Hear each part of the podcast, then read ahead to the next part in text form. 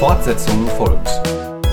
Ein Podcast aus der Reihe 60 Sekunden mit Gott mit Lilo Peters. Das Thema der Woche heißt Dunkel ins Licht.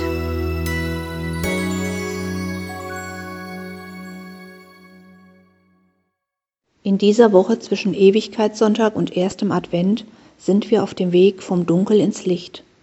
Dabei bewegen wir uns langsam Schritt für Schritt dem Licht entgegen. Am Sonntag wurde in den Gottesdiensten und auf den Friedhöfen der Verstorbenen gedacht.